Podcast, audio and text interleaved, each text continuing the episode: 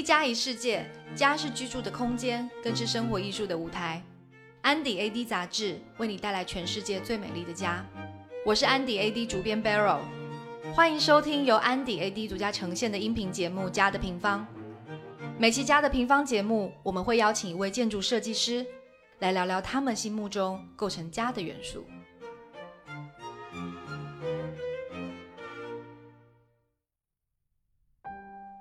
今天我们非常荣幸，我们来到了广州，那跟郑中先生来进行一场对谈。那郑中先生呢，他是 CCD 香港郑中室内设计的创始人。其实大家应该对这个呃事务所并不陌生，因为其实呢，这个事务所它从创立至今，它先后为二十多个国际酒店的管理集团、五十多个国际的品牌，还有一百多家豪华的酒店提供了出色的室内设计。还有顾问的服务，那当然呢，CCD 它也完成了非常多的高端的住宅地产项目。先请就跟大家先啊自我介绍一下，然后打个招呼。Hello，呃，你好，我是 CCD 创始人郑中周。我们呢，其实呢，在刚刚就是刚刚呃正式开始录音之前，跟呃就有稍微先聊了一下。其实呃，就像您说的，这个东易西进这个概念，在十年前发呃发展出来的时候，我想要问的就是说，那个时候在提出东易西进的这个概念的时候，是不是其实也是对那个时间点的整个大的环境，尤其是整个这个美学是有一些观察的？东易西进，我记得我们是幺二年，我们公司进入一个十八年周庆的一个答谢晚宴上，答谢晚宴上。提出来，OK，主题核心价值和核心理念，就把各行业或是我们的同行或者是酒馆提出一个东易西进四个字，那是当时东易西进的，我们当时想法初衷是是东方人嘛。我们在亚洲的公司，那在服务着世界品牌酒店，我们自己的酒店公司，那一直坚守着自己亚洲人、东方人的面孔或者思想理念的意念去在做西方品牌的酒店呃品牌，那刚好也是我们在做嗯中州万豪阶段做的一些项目，所以呃。东易西进，就希望东方人的思想理念，或者生活方式，或者材料质地，或者是禅的意念，或者是干净留白的意念，去能否在过往这么多年西方的设计思想，在注入强大的注注入力量，一直在引导我们的时候，到这阶段，我们是否我们有自己的理念去融合进去，也不能是推翻原来好的。一个经典西方经典世界理念，我们是想用东方的思想啊，东方的人，东方的理念，东方的生活方式，结合西境西方的意境来柔和一个理念。那走过了现在幺二年到幺九年，我们应该是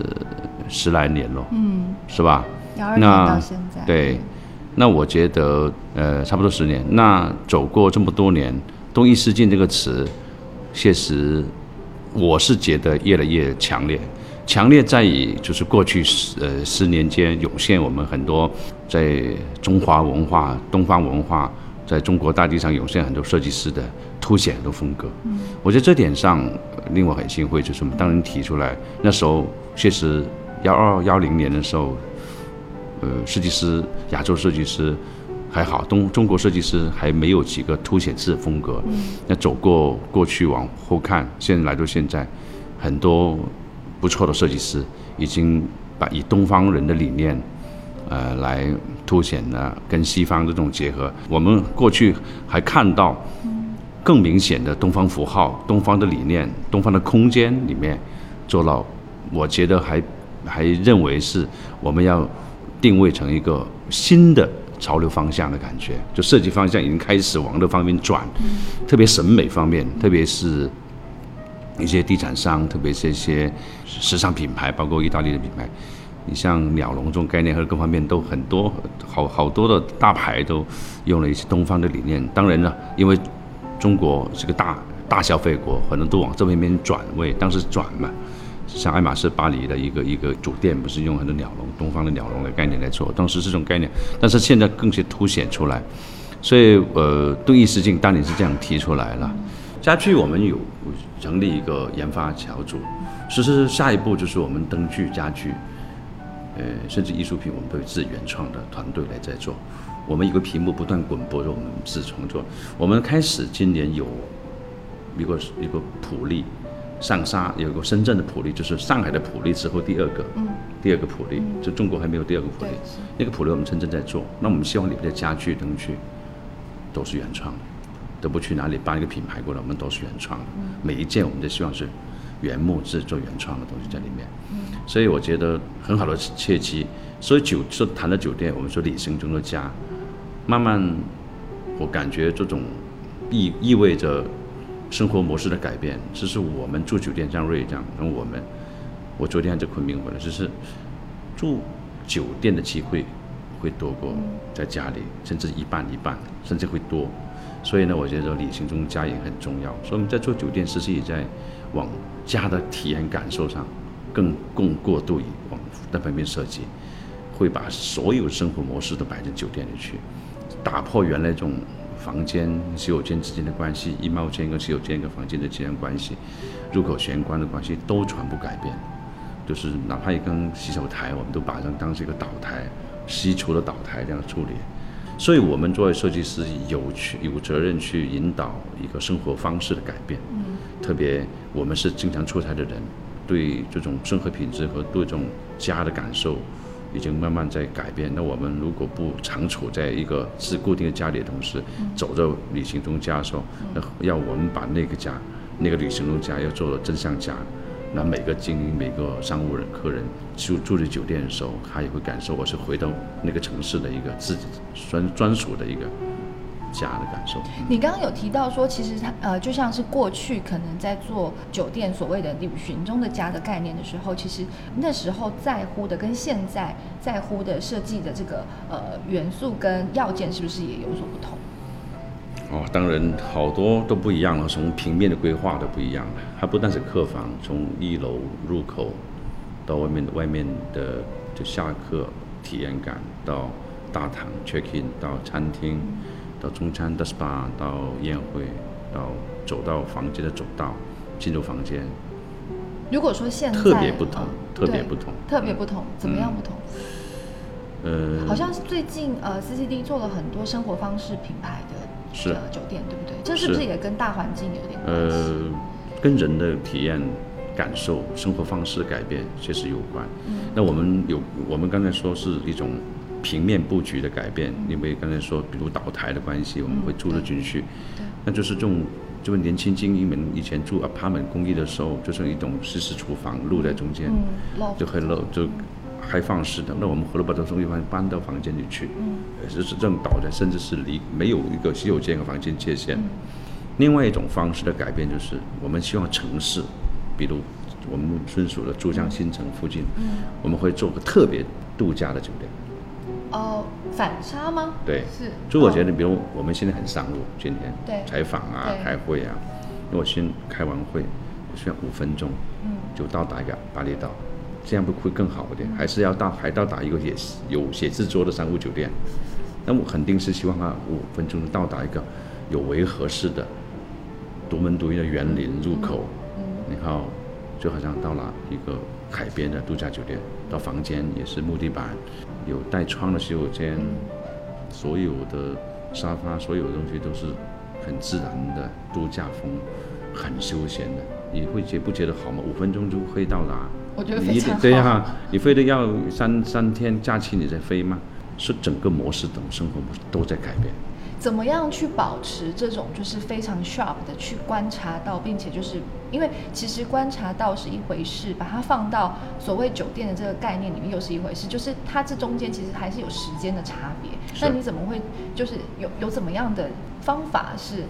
让你的这个观察跟它的就是 result，它中间是没有太大的差别的。你怎么知道说你观察到的这个东西它是一定是？其实我的感受很重要。我们不去拿着麦去问这些出差人士啊，或者地产。你有做过这样子？没有没有没有。我其实就是一个个人感受。现在说来，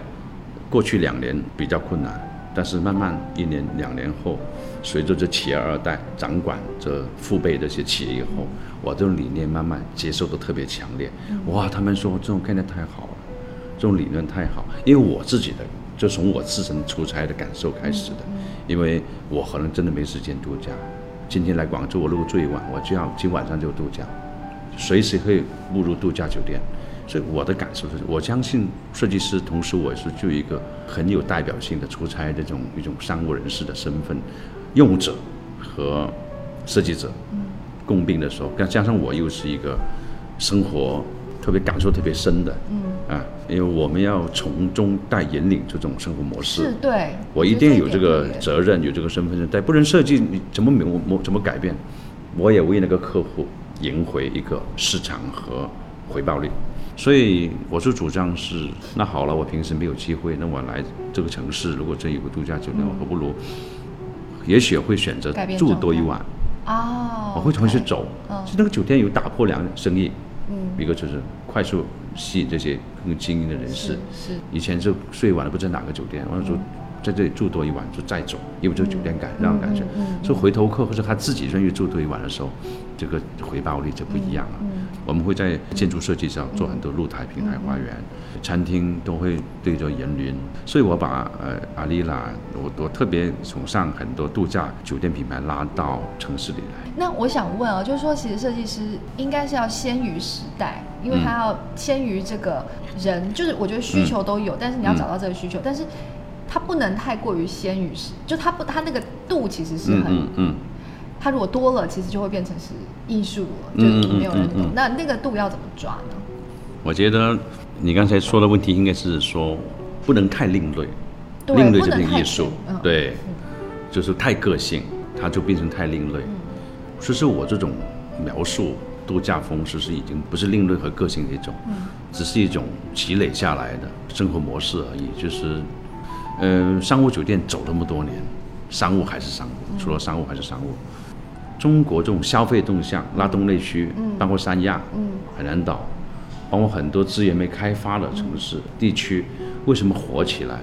跟现在的生活模式的生活慢慢在转变，人的生活模式在变转变，愿意花的时间，愿意用很多时间和消费力，更花在这方面，慢慢起变化。比如家庭的度假生活，假期的拉长，国家定的假期动不动就三天、四天、五天、六天，以前哪有啊？放两天都不错了。一个端午节还放了五天，一回放是在国家在往这种生活模式在改变，就是愿意给这老百姓放多几天，让他们去度假去。那这个你刚刚讲的这个趋势跟今年的整个大的这个方向，其实完完全全就符合了，因为可能我们今年是没有办法出国了。对呀、那但是当你当你盖好除了这种。对了不是不是啊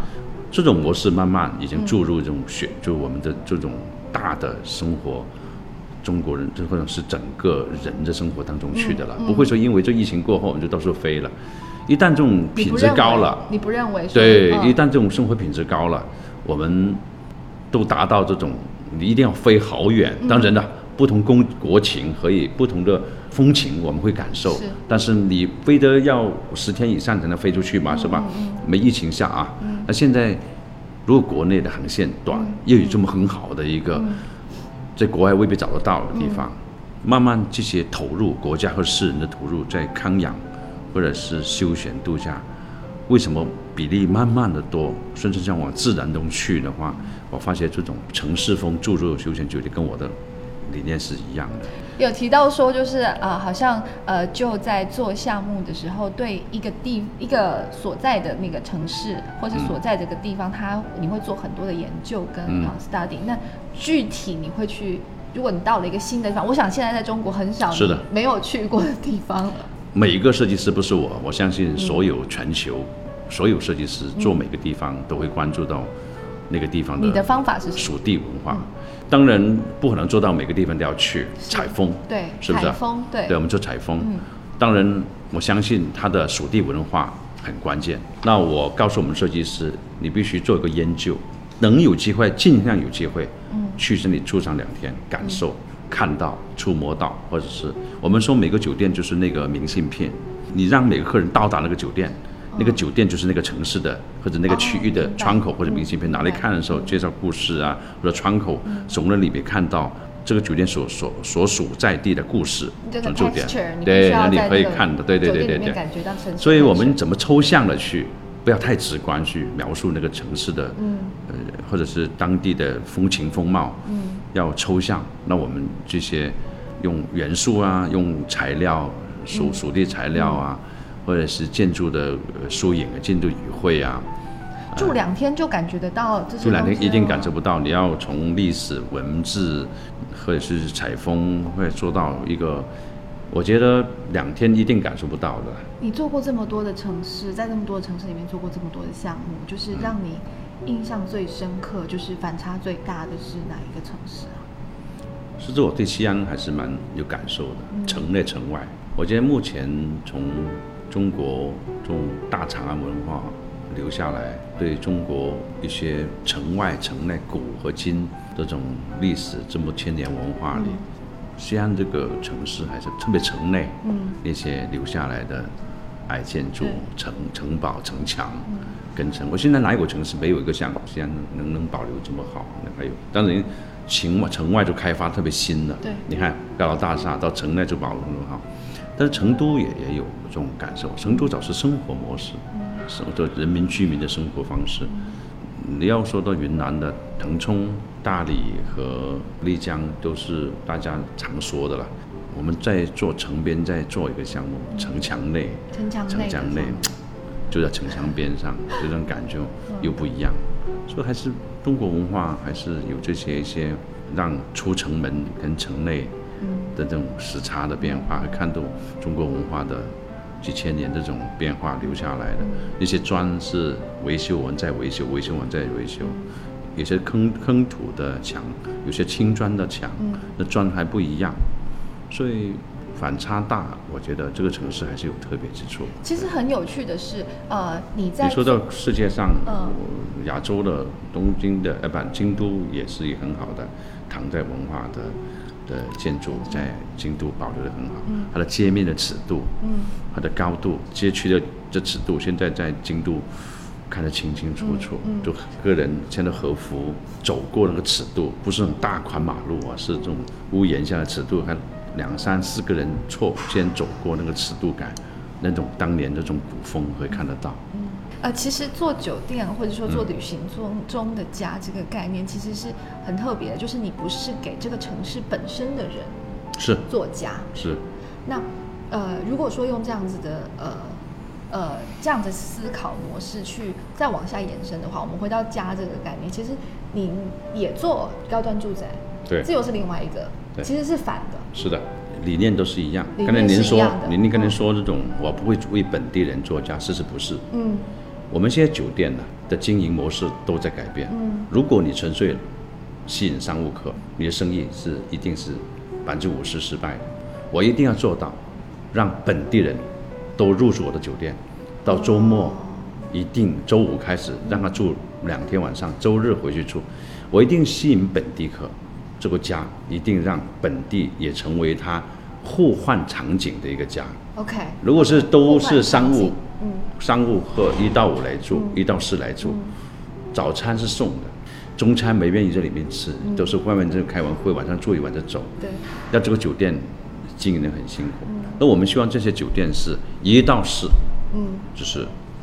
另外一个城市商务客，对。五到六甚至天是本地这些互换场景的家庭客。他入住我的酒店，体验到，哎呀，这个酒店我们经常住在家里，我不，因为现在生活模式在变，我们还是生活模式吧，是就消费水准的提高，他们愿意住在一个高端度假、很轻松的家酒店，互换个场景来住多好。所以我们在互换场景这方面，经营方面，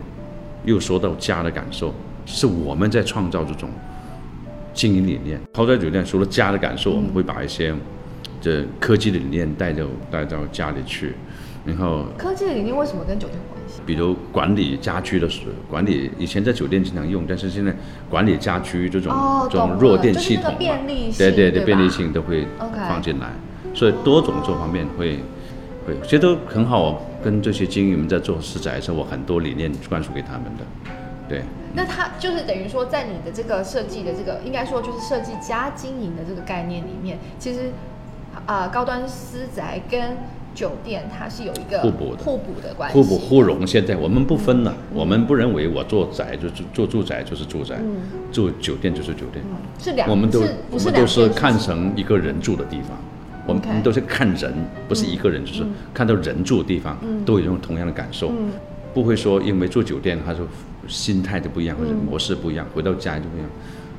我希望他回到家这种自然而然放下放下的感受，在酒店同样有。最后一个问题，不管是我们的读者也好，或者说呃我们这个时代，其实有时候很多人就是在正在打造自己的家。其实我觉得家是一个世界观哦，就是说呃所谓世界观，就是这个其实是它是可以超过时间跟空间的，它是一个集合体。其实它代表就如家如人嘛。对，那如果说在这样子的一个语境里面的话，你会给这个分享给正在构建这个自我的这个世界的个体有什么样的建议？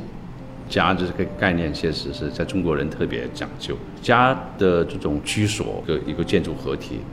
家的理念不断在变化，很多空间也在也在变化。说做到住宅，我们很有感受了，我们在帮很多精英、顶端的精英在做很多不同的要求、不同的理念，人的方式不一样。有什么共通性？除了感受温暖之外，我觉得社交模式在变化，还会有一些人会作为社交的场合，在给外面的人来来来，哦就是对家的对 social 的这个，对对对对，更更多一点，对。今天非常感谢就来跟我们分享这个今天关于家。其实我们聊很多哦，旅行中的家，然后聊到了家的这个所谓在这里面能够场景互换这样子的概念。也希望我们今天的采访能够呃让大家有一些关于生活上的一些呃灵感的启发。那我们再次谢谢就。谢谢谢谢谢谢。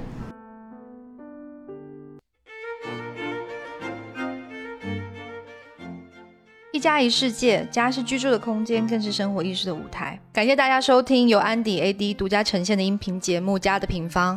我是主编 Barrel，我们下次再见。